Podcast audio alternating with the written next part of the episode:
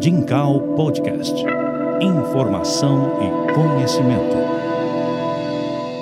Olá, neste novíssimo podcast do Dincal Instituto de Ensino, vamos falar de política, mais precisamente de um planeta chamado Brasília, a partir da visão e atuação do nosso entrevistado, o deputado federal Rodrigo Agostinho, 41 anos, eleito no ano passado pelo PSB, Partido Socialista Brasileiro, com 100.179 votos em Bauru e região e também em outras cidades do estado de São Paulo. Aliás, finalmente, depois de 20 anos, Bauru elegeu um deputado federal mais uma vez. O último havia sido Tuga Angerani.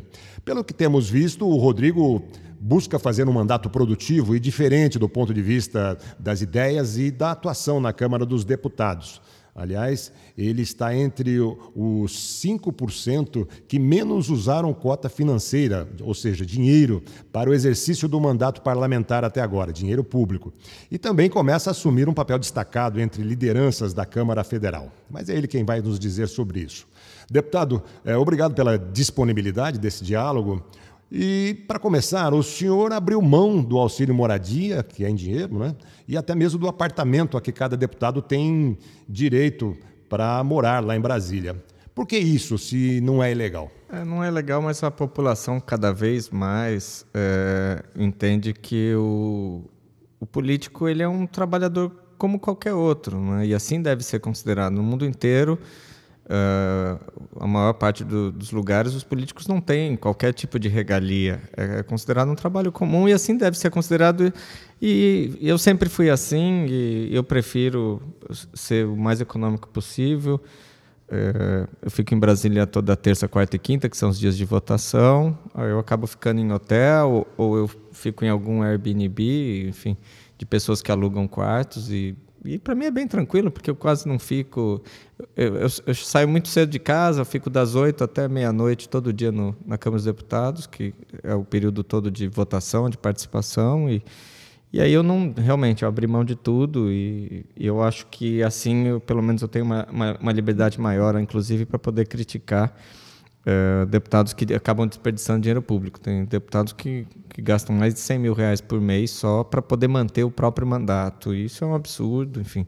Então eu não tenho nenhum, nenhum carro oficial, não tenho uh, nenhuma estrutura de apoio excessiva como seguranças, motoristas, nada disso.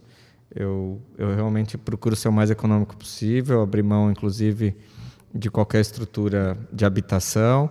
As minhas despesas de refeição são pagas com meu dinheiro. A maior parte dos deputados, inclusive, pedem ressarcimento de despesas de alimentação.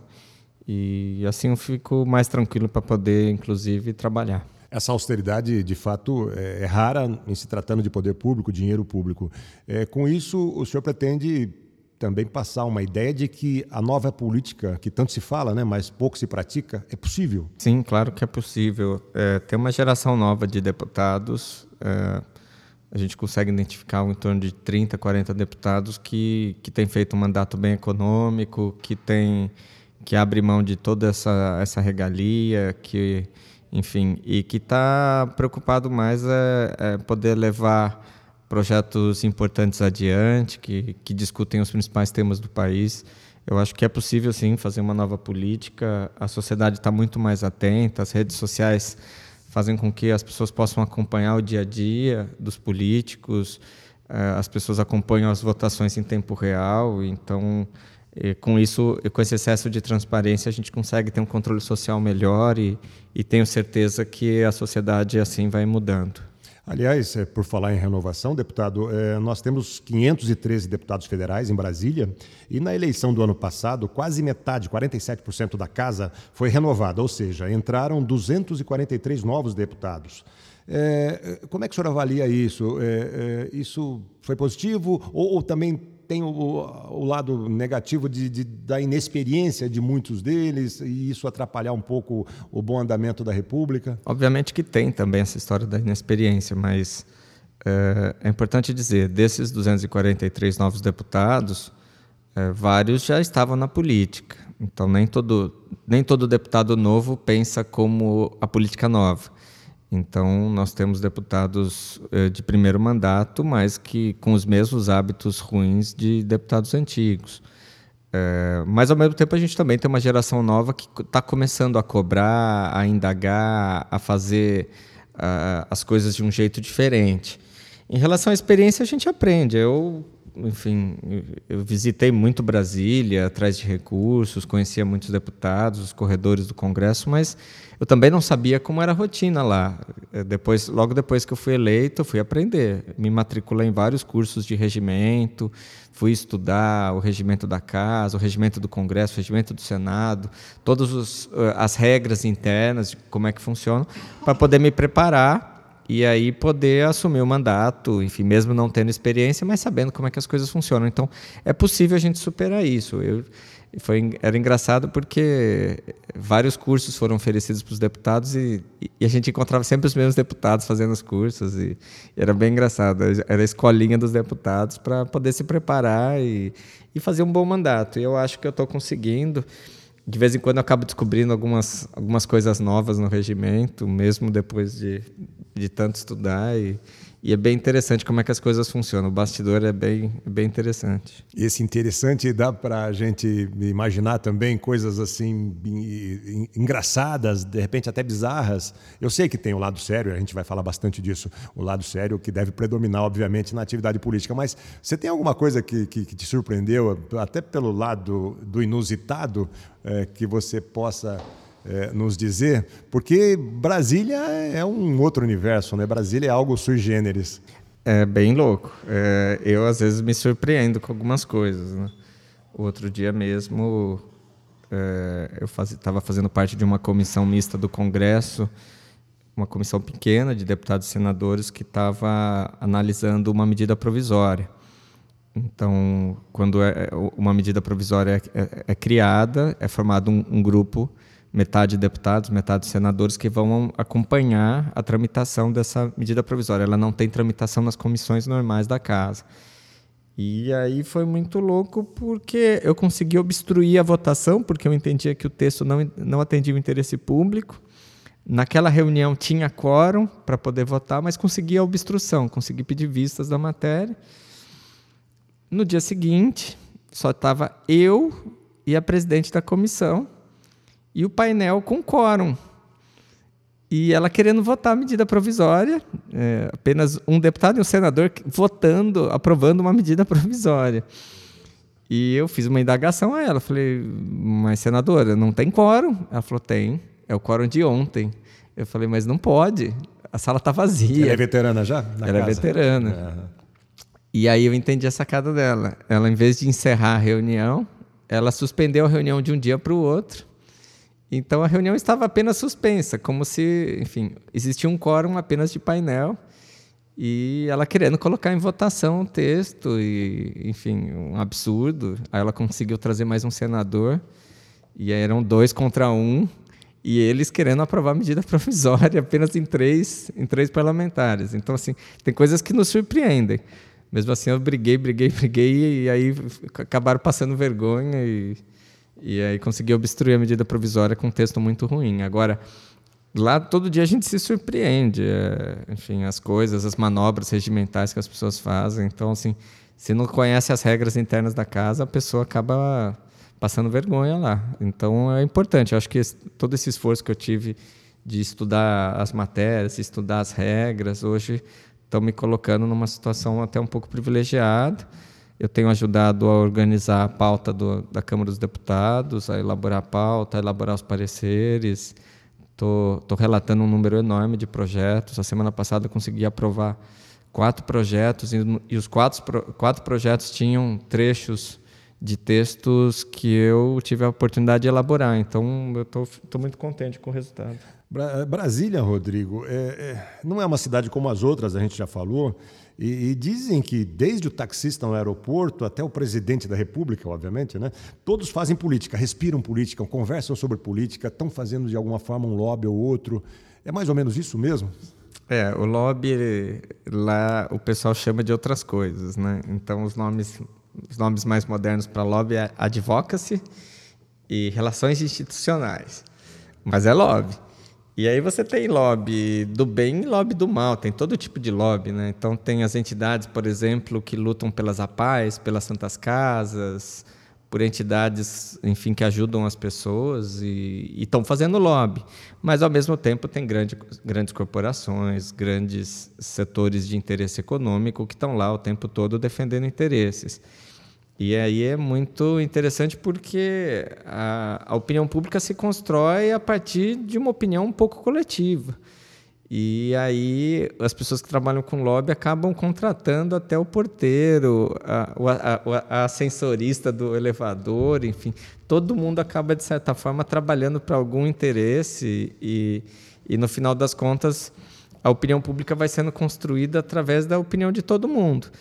Então, é, às vezes nos surpreende é, ver pessoas muito simples ali trabalhando, coletando assinaturas para deputados, para senadores e e, enfim, é difícil até andar no corredor, porque você acaba, toda vez que alguém vai te identificando, vai chamando você para falar de um determinado projeto, pedindo para ajudar para incluir uma determinada matéria na pauta. E, enfim, é, uma, é, é algo que no primeiro momento assusta. Depois, na hora que você entende como é que as coisas funcionam, aí fica um pouco mais claro. Hoje eu já consigo identificar quem é quem, quem defende o interesse de quem. Então, a semana passada a gente estava votando os projetos, por exemplo, de Brumadinho.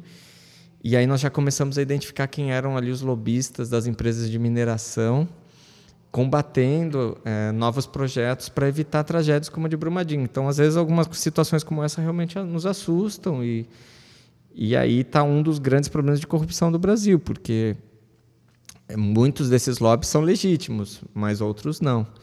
E aí que pode acontecer problemas e, e, o Brasil já passou por várias situações como essa. É, a, a, propósito dessa sua última observação, né, da, dessa sua última resposta, quando nós vemos as imagens das sessões e mesmo dos corredores do Congresso Nacional, onde também estão os senadores, né, são, são duas casas separadas, mas que se unem em algum momento, a visão é caótica. Todo mundo falando ao mesmo tempo, deputado discursando e ninguém prestando atenção às vezes, né? É, é, batalhões de jornalistas caçando os líderes, enfim, um caos é, para a gente que está aqui fora é um caos. Você já está entendendo bem isso e já vai saber sobreviver e trafegar é, lá naquela casa de leis.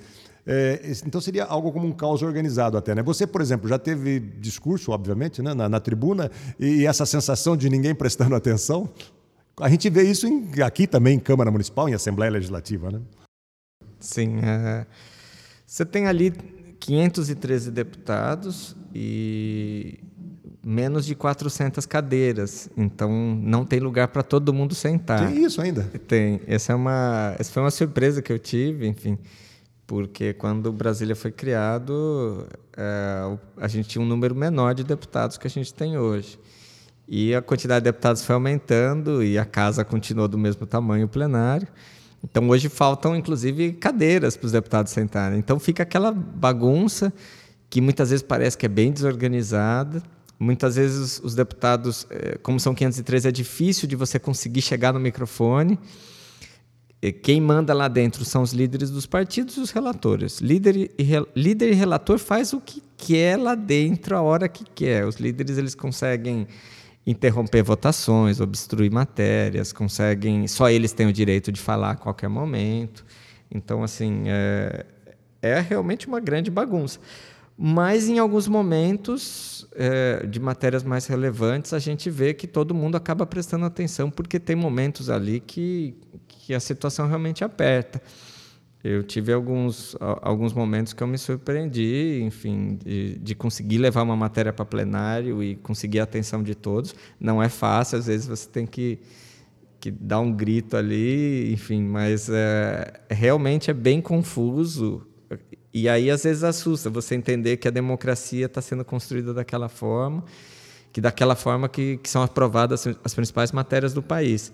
Eu já vi uma emenda constitucional, que normalmente demora anos para ser votada, ser apresentada em um dia e no segundo dia ela já, já ser votada. Então, você conseguir transformar, mudar uma constituição de país em apenas dois dias de tramitação. E projetos estão lá tramitando há mais de 20 anos, realmente é, é surpreendente. Né? Hoje tem mais de 10 mil projetos tramitando pela Câmara dos Deputados e pouco menos de 500 talvez conseguirá um dia ser aprovado. Ok. É, vamos às perguntas dos alunos agora, começando pelo Enzo Soares, do sétimo ano do ensino fundamental, que questiona o seguinte. Oi, meu nome é Enzo Soares Campanholo, é, eu, sou do sétimo, eu sou do sétimo ano e eu quero fazer uma pergunta. a maioria dos deputados são corruptos? Então, a Câmara dos Deputados é um pouco o retrato da nossa própria sociedade. Quem, quem escolhe os deputados é a população. É, eles são eleitos em maneira proporcional à população dos estados. São Paulo, por exemplo, tem a maior quantidade de deputados, são 70 deputados. E aí a gente vai ter muita gente honesta, mas a gente vai ter deputados desonestos também. É, deputados que colocam o seu mandato a serviço de, de entidades, de empresas, de corporações e que ganham dinheiro com isso. Isso é muito ruim, é, é muito ruim para a imagem da democracia e normalmente isso é feito às escondidas, porque senão, é, enfim, evidentemente essas, essas pessoas estão praticando atos condenáveis, atos criminosos. Então, assim, lá dentro tem gente séria, gente honesta, mas também tem gente corrupta. Então, eu acho que não dá para a gente generalizar. Tem, tem muitos deputados que fazem um trabalho muito bonito e, e que são o diferencial hoje da Câmara dos Deputados. A Juliana Esteves, do primeiro ano do ensino médio, pergunta o seguinte. Oi, meu nome é Juliana Esteves, eu sou do primeiro ano e eu queria saber como que é para você lidar com a polarização da Câmara dos Deputados. Eu até tenho uma pergunta também parecida. É, é, eu até queria que você nos desse a, a sua vivência, a sua, a sua visão da, da, da, ali da, de um lado a turma do Bolsonaro, isso hoje a grosso modo, né? tem várias tendências, mas é, a, o que chama atenção, que ressalta é a turma lá do Bolsonaro, a turma do, do conservadorismo, né? É, da, até da, direita, é, e também, por outro lado, a turma do Lula, né? dita turma da esquerda, enfim. É, é, como é que é isso lá dentro? Isso é muito ruim, porque não está tendo espaço para discutir temas importantes. Uh, quase todos os discursos, a gente tem de um lado uma parte da bancada do PSL, do Partido Bolsonaro, que ficam atacando o pessoal do PT, e do outro lado a turma do PT, do PSOL, atacando a turma do Bolsonaro. Então fica isso o dia inteiro, o microfone da Câmara fica às vezes o dia inteiro a serviço disso e aí acaba sendo muito difícil discutir temas importantes como educação, saúde, geração de empregos, enfim. Os temas principais acabam ficando de lado por conta dessa polarização. A gente percebe que essa polarização ela enfim, tem cara de rede social, né, onde todo mundo parece que está sempre falando em caixa alta, todo mundo gritando e para tentar uh, se fazer ouvir mas é muito ruim, porque acaba não sobrando espaço para discutir os temas importantes do país. Normalmente são críticas políticas, né? o pessoal é, do Lula do PT defendendo a liberdade do Lula, do outro lado a turma do PSL defendendo situações bem complicadas e também extremamente conservadoras. Então a gente está num momento do país bem difícil e que eu espero que a gente consiga superar para poder debater os temas relevantes. Por falar em temas relevantes, a Maria Eduarda, do sétimo ano do ensino fundamental, quer saber o seguinte. Oi, eu sou Maria Eduarda, Parini do 6, eu estou no sétimo ano e eu queria saber quais são os projetos para a região de Bauru, visão do desenvolvimento, sem se esquecer da proteção ao cerrado e ao meio ambiente. Tá. É, os deputados eles apresentam projetos de lei. Então, o deputado não, não faz projeto de construir escola, construir hospital, construir ponte, enfim. O deputado faz projetos de lei. Leis são textos é, com regras para mudança de comportamento da própria sociedade. Esses textos são difíceis de aprovar, enfim. Eu sou hoje o recordista de projetos de lei da Câmara. A maior parte dos meus projetos de lei dizem respeito à transparência, combate à corrupção e meio ambiente. É, ao final do ano são votados é, os projetos de lei que regulamentam o orçamento do país. E aí, no orçamento do, do, país, os deputados podem fazer emendas. Hoje, cada deputado pode apresentar um total de 15 milhões de emendas, que aí são recursos que serão destinados para as cidades de, daqui da, da, da, região. Essas são certas, né? São as impositivas? É, hoje são todas impositivas. Então, hoje os deputados podem apresentar um total de 15 milhões de reais em emendas elas chamam o nome é emenda porque está emendando o orçamento, está né? Tá mudando o, a proposta de orçamento que o governo mandou. E aí eu vou poder direcionar 15 milhões para Bauru e região. Quem acaba efetivamente decidindo aonde esse dinheiro vai, é, vai ser gasto são os prefeitos. Então eu posso destinar, por exemplo, o dinheiro para a saúde. E aí a prefeitura vai decidir se vai comprar um equipamento, se vai montar uma unidade de saúde ou se vai pagar salário, por exemplo, dos médicos. Então, normalmente os deputados acabam fazendo isso de forma combinada. Então, o deputado destina um dinheiro, por exemplo, para a Secretaria de Segurança Pública comprar viaturas para a polícia. Então, já fala: olha, estou mandando dinheiro para comprar viatura da polícia. Então, isso é feito de uma forma um pouco combinada. É, a bem da verdade, hoje, dos 15 milhões, metade obrigatoriamente tem que ir para a saúde, a outra metade pode ser investido em áreas como infraestrutura, educação e, e aí tem essa, essa, essa grande discussão, né? As, as pessoas não entendem exatamente qual é o papel de cada um hoje. O papel do executivo que é fazer as políticas públicas, o papel do legislativo que é construir as leis, enfim, e fiscalizar, e o judiciário que acaba tendo que decidir nas situações de conflito. E muitas vezes os deputados, deputados estaduais, vereadores, são cobrados por, eh, por ter uma atitude mais executiva. E um dos erros principais é que muitas vezes os candidatos, quando estão em campanhas, acabam prometendo coisas que não dizem respeito a eles. Por um outro lado, a gente tem uma confusão danada em relação a isso. Né? Então, assim, eu estou lutando muito pelo desenvolvimento da minha região, quero que, que o desenvolvimento seja equilibrado, seja um desenvolvimento sustentável, que o meio ambiente seja preservado e, ao mesmo tempo, eu vou estar podendo também fazer destinações de recursos esse ano. Às vezes, a gente conquista coisas direto com os ministros. Vou dar um exemplo. A gente tinha uma obra parada aqui na área de habitação, um número grande de habitações, a obra estava parada e eu consegui direto com o ministro a liberação de 5 milhões de reais para a continuidade das obras de um residencial para a comunidade de baixa renda. Então, aí não foi um, um, uma questão de, de, emenda parlamentar, foi uma questão de fazer um esforço junto ao ministro e conseguir a liberação do recurso. Então, é, é possível fazer muita coisa e, e aos poucos eu vou conquistando. Né? O governo federal ainda está com as torneiras bem apertadas, não, não tem liberado recurso para absolutamente ninguém, mas é, com certeza vou poder trazer coisas boas para Bauru e região. Isso responde é, também à pergunta da Lana Camia, do sexto ano do ensino fundamental, que é, questionou o deputado quais seriam as vantagens que ele pode ou poderia trazer para a cidade de Bauru. Quer dizer, de certa forma. É, não, só para a gente ter uma ideia, um deputado consegue trazer em quatro anos 60 milhões para uma, para uma cidade ou por uma região. Né? Então, não ter um deputado é você abrir mão de 60 milhões de reais. É muito dinheiro. Isso é dinheiro das emendas dele. O deputado também consegue muitos recursos em outras áreas. Eu estou para liberar agora mais 10 milhões de reais para Bauru de recursos que não dizem respeito a emendas parlamentares. Então, isso no, momento que eu conseguir essa liberação, eu devo anunciar, enfim, mas são recursos que a gente vai conquistando aos poucos direto nos ministérios. consegui, por exemplo, esse ano liberar cerca de 3 milhões para Bauru de orçamento do ano passado de deputados que não foram reeleitos. Então eu fui atrás dessas emendas, as emendas estavam todas voando, estavam abandonadas, perdidas no meio do caminho e, e consegui direcionar aqui para Bauru, para a região. Então, assim, obviamente que um deputado pode fazer muito por uma região, independente do trabalho que ele faz lá, discutindo as leis do país. É, na próxima semana a gente deve estar votando a lei de licitações, a nova lei de licitações, que faz uma revolução no setor de licitações tem um capítulo inteiro dessa lei que eu fui o autor. Então, eu fico muito contente de poder estar contribuindo com algo que, que vai mudar um pouco a história da administração pública no país. Também fica respondida desta forma a pergunta da Pietra Paulin, que é do primeiro ano do ensino médio. Ela havia questionado, como deputado federal, como o senhor consegue ajudar a cidade de Bauru. E tem ainda a pergunta da Bruna de Camargo, eh, deputado, se o senhor quiser acrescentar alguma coisa, ela é do sétimo ano do ensino fundamental e, e diz o seguinte: Oi, meu nome é Bruna Victorino de Camargo, eu sou do sétimo ano e vim fazer uma pergunta. Quais são os seus projetos para a nossa cidade? Eu acho que a cidade de Bauru, enfim, é, obviamente é uma cidade diferenciada, é uma cidade que tem qualidade de vida, uma cidade que tem uma boa rede de infraestrutura.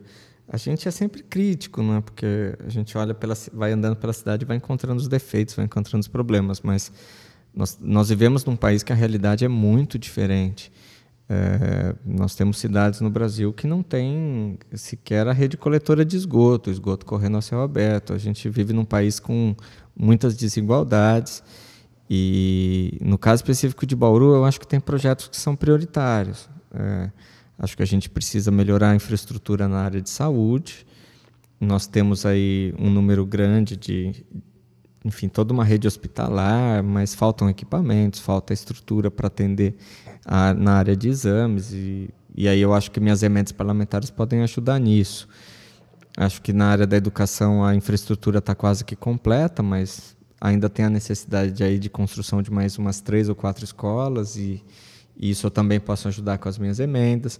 Nós temos alguns bairros ainda não asfaltados, como por exemplo Parque Giansante, Quinta da Bela Olinda, e aí esses bairros eu também vou poder trazer recursos para pavimentação. Nós temos aí uma necessidade de melhorar a infraestrutura de, dos distritos industriais. Nós precisamos de, um, de uma, nova, uma nova estrutura para o nosso fórum. O fórum de Bauru hoje está tá espalhado pela cidade em vários prédios. Então, assim, tem um conjunto de coisas que a cidade precisa.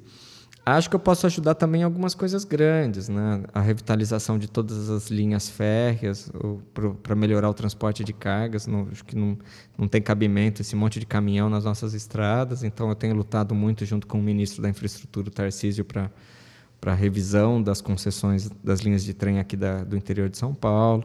Acho que a gente tem aí é, que priorizar a mudança do Pacto Federativo, que é a quantidade de recursos que é destinado aos municípios. Hoje tem uma concentração enorme de recursos no governo federal, no governo dos estados, e nós vamos fazer essa mudança. Estamos aí prestes a votar duas reformas importantes, a reforma da Previdência e a reforma tributária, as duas estão tramitando na Câmara dos Deputados. A reforma da Previdência deve ser votada ainda agora antes do recesso, até o dia, talvez até o dia 12 de julho, e a reforma tributária provavelmente em agosto. Então, são dois textos importantes e que mudam a vida das pessoas. Então, é, com certeza, a política ela é muito importante, não apenas pela própria manutenção da democracia, mas também porque muda a vida das pessoas. E aí por isso que as pessoas precisam estar atentas. É? é se, se, as pessoas não, não se preocupam com a política, quem se preocupa com a política vai estar ditando as normas, as regras para todos. Então é essencial que a gente alimente uma boa política e faça a diferença para as pessoas. O senhor me disse outro dia lá no Jornal da Cidade que logo se aproximou do presidente da Câmara Federal, deputado Rodrigo Maia, não por afinidades ideológicas, né, que, que são um pouco diferentes, mas por conta da sua forma de trabalhar, da sua capacidade de trabalho e, e do dinamismo do, do, do, próprio presidente. Né? É, você pode informar sobre isso? Como é que é essa relação sua com a presidência da casa? O poderoso Rodrigo Maia, né? não poderoso por conta de, de, de, de todo o que o regimento permite a ele, né? Eu já tinha uma amizade com o presidente do Senado, Davi Alcolumbre. A gente participa de um movimento de renovação da política em São Paulo. É, o Rodrigo Maia, acabei conhecendo ele, enfim, é, num esforço que eu fiz pessoal no começo do ano para que eu pudesse assumir a presidência da Comissão de Meio Ambiente. Eu comecei um esforço muito grande de articulação para poder assumir a Comissão do Meio Ambiente da Câmara acabei conhecendo ele e hoje eu tenho ajudado na definição das pautas do Congresso, tenho ajudado na relatoria de vários projetos e, e isso está bem interessante. O presidente da Câmara ele tem debatido, discutido muito com os líderes dos partidos o que é que vai ser votado. Essa construção ela é bem difícil, ela é feita aos poucos e, e ele acaba ouvindo todos os lados, tanto a esquerda mais a, mais a esquerda, a direita mais a direita, e, e com isso são feitas as definições dos temas. É, com essa proximidade hoje eu estou conseguindo produzir bastante, conseguindo colocar projetos na pauta. Eu tenho vários projetos é, que já foram aprovados na Comissão de Justiça e que podem ir para o plenário a qualquer momento. Então, está bem interessante essa, essa rotina, né? de poder, de certa forma, priorizar projetos importantes. Então, é muito interessante como é que as coisas são feitas, como é que as coisas são discutidas. É, hoje são os líderes de partidos que definem isso, mas a partir do momento que os deputados acabam confiando em você e, e aceitando que as propostas possam caminhar, as coisas acabam fluindo um pouco melhor. Então eu tô, tô contente com o trabalho, estou feliz, enfim, estou trabalhando de maneira muito intensa. Sou Chego sempre muito cedo na Câmara, estou presidindo audiências públicas todo dia de manhã e à tarde. E, e à noite são feitas as votações que acabam se arrastando pela madrugada. E, E está bem bacana. Estou tô, tô, participando de vários, várias comissões. O senhor é presidente da Comissão de Meio Ambiente, né? É, e comissão é importante no, no Congresso, né? No, no, na, na, Câmara, principalmente. É, vou dar um exemplo. Eu sou presidente da Comissão de Meio Ambiente. Eu escolho todos os relatores de projetos que, que influem na questão do meio ambiente. São, hoje são mil projetos tramitando na Comissão do Meio Ambiente. É, eu defino quem são os relatores, eu coloco na pauta. Semana que vem nós vamos votar nove projetos. É, a comissão faz audiências públicas, faz debates. Ao mesmo tempo, eu faço parte hoje da comissão de Ciência e Tecnologia, da comissão de Agricultura e de uma comissão especial que fiscaliza é, o Ministério da Educação.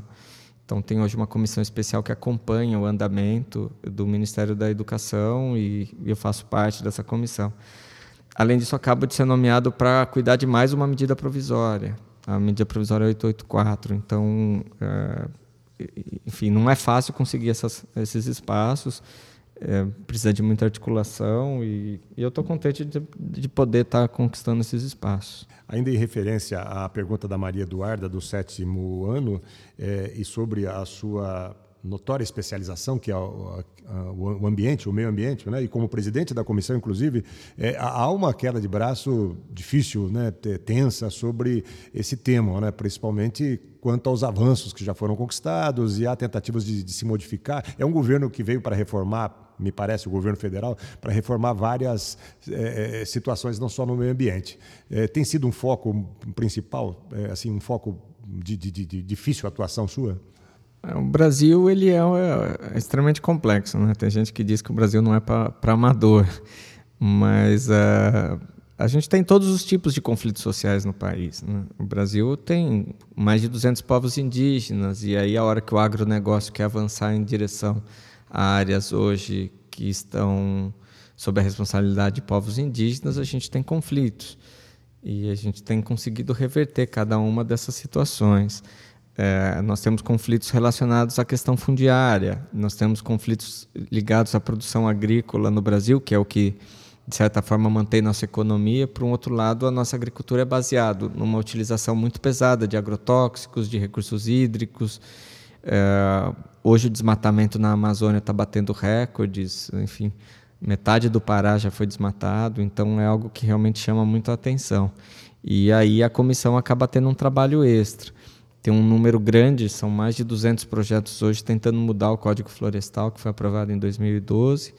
Tem muitos projetos para anistiar uh, desmatamento, multas ambientais, uh, conflitos relacionados a área, áreas protegidas, e tudo isso acaba sobrando para a Comissão de Meio Ambiente. Nós estamos agora para convocar o ministro pela segunda vez para ele prestar esclarecimentos, a ministra da Agricultura também foi convocada já pela comissão e já prestou seus esclarecimentos. Então, nós estamos tendo bastante trabalho e, enfim, é uma época de muito, muita luta para conseguir manter pelo menos aquilo que foi, foi, foi aprovado, garantido no passado. E a sua opinião sobre os rumos do país? Né? São seis meses tempestuosos né, de início de governo, complicados. É, é, o senhor acha que nós vamos conseguir, principalmente eh, quem tem a caneta na mão, né, o que é o, o executivo, fazer com que o país volte aos trilhos? É, eu sei que isso também depende muito da atuação do Congresso, aprovação de reformas importantes, né, previdência tributária. Sua opinião, enfim, sobre o país? É, eu torço muito para que dê certo. Né? O Brasil é um país que, mesmo apesar de todos os problemas, é, as coisas estão acontecendo, as instituições estão fazendo o seu trabalho.